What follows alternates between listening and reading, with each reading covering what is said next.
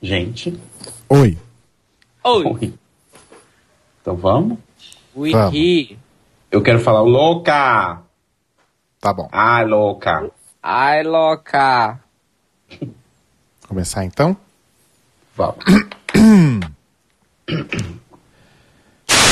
Bom, eu sou Rodrigo Cruz. Eu sou o Telo Caetano. Eu sou Cairo Braga. E eu não sei o que falar agora. E você está no Domingão do. Faustão. E você está no The Libraries Open. Vem com a gente, aí sobe a música. Não, não sabe a música ainda. A gente Pera, vai falar do, do que vai ter no episódio. Eu já Já sei. sei, Bia, eu tô brincando. É, então, é muito triste ver uma, uma artista que surgiu como uma pessoa inserida no meio queer, que bebe na cultura musical, né, dos bailes de vogue dos anos 90, e dá uma dessas, porque, assim, ela tá se defendendo politicamente de um caso de racismo e misoginia, e é o que o Telo falou, né? Dois erros não fazem um acerto. Aí ela responde e se defende desse caso que ela sofreu com outro tipo de preconceito, aí fica muito difícil. Uhum. Muito difícil mesmo. E assim, é, alguns anos atrás as pessoas davam uma colher de chá porque consideravam que ela era muito jovem. E como ela tinha ficado famosa muito rápido, talvez ela estivesse perdendo a noção da realidade. Mas hoje em dia, a gata já tá com o quê? Seis, sete anos de carreira aí no mainstream, fica difícil essa, usar esse pretexto, né? Então assim, Azília, você sofreu racismo e misoginia? Bota a boca no trombone, só que não bota a boca no trombone pra falar mais merda. Gata. Só não, boca a boca no, não bota a boca no trombone o quê? Pra falar mais merda, né, gata? Arrasou. E teve outra coisa também. ah, concorrendo com a Viola Davis, também tava a Taraji P. Henson, que é outra atriz, grande atriz negra, que também já foi indicada ao Oscar. A Viola, pra quem não sabe, já tem um Oscar de melhor atriz. É, e foi muito lindo a hora que a Viola, o apresentador anunciou a Viola, porque a Taraji deu um pulo da cadeira e foi correndo abraçar a Viola. Então, assim, a irmandade ali é incrível. E claro, enquanto a Viola falava, eles acharam a Kerry Washington, que é a protagonista de Scandal, também uma mulher negra. E ela tava chorando e rindo e chorando ao mesmo tempo. E você falou das- de roteiristas mulheres negras. Uma das pessoas que, tá, que é considerada uma. Atualmente uma grande revolucionária da TV americana é justamente a criadora e produtora de How to Get Away with Murder, Grey's Anatomy e Scandal, que é a Shonda Rhimes. Que é Sim. uma mulher negra e gorda. E ela, Uhum. e ela não se faz de rogada em colocar questões pertinentes à raça, a gênero, à diversidade sexual nas séries dela. E ela faz isso de uma forma maravilhosa. Tem muita gente que critica a Shonda Rhimes e as séries dela porque ela porque falam que ela força demais a barra na inverossimilhança.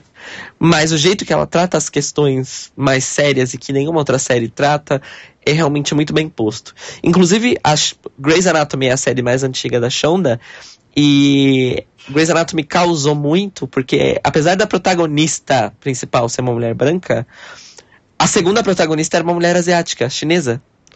Que quem, quem faz a Uhum. personagem é a Sandra Oh.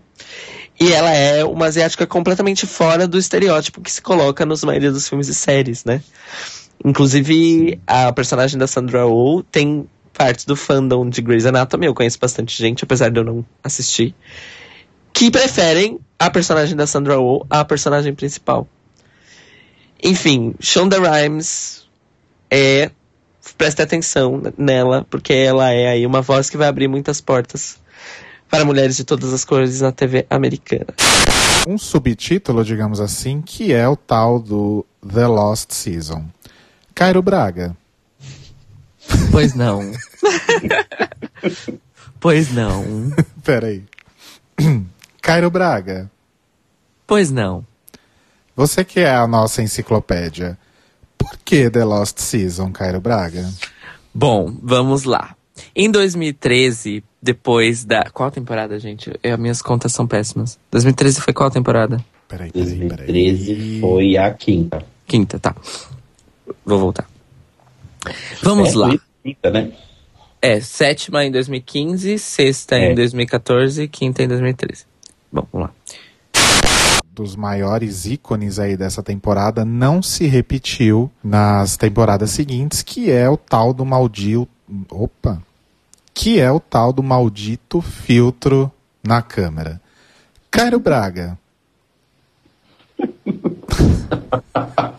Repete, por favor. Cairo Braga. Você não viu o que eu falei antes? Eu não sei se eu entendi. Por favor. Tá. É... E um dos grandes. Então é isso. Ai, é, o que fala da Nina? Ela é Miss foi a primeira Miss Congeniality. Ela continua sendo uma das queens favoritas eh, dos fãs do programa. Ela ainda é lembrada. Ela ainda é convidada para as coisas. Ela vem pra cá, finalmente.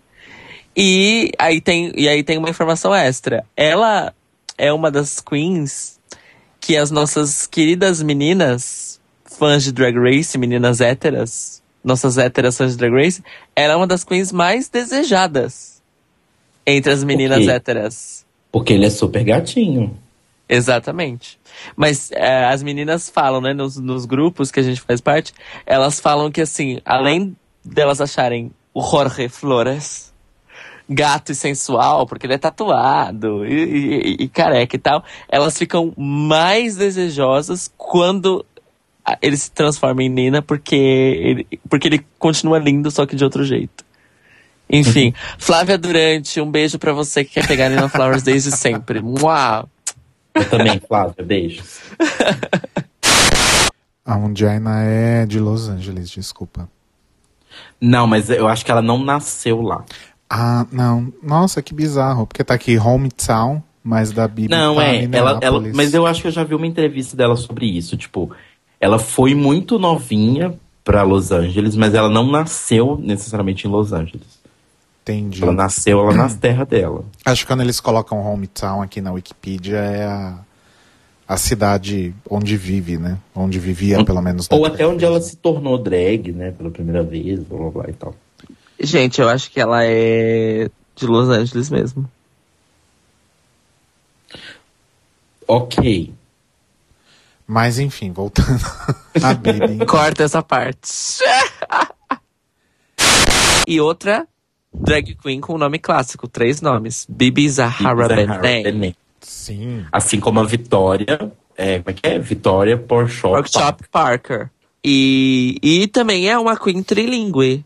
Ela fala. Ai, gente, é horrível. Ela fala a língua de camarões que eu nunca lembro qual é. é porque eu nunca sei se é francês ou, ou se eles têm. Não, então. Um em idioma. várias línguas, tem vários idiomas tribais próprios, de várias tribos diferentes, mas o idioma teoricamente oficial é o francês.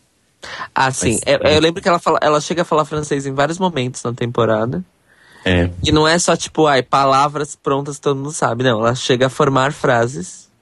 Uhum.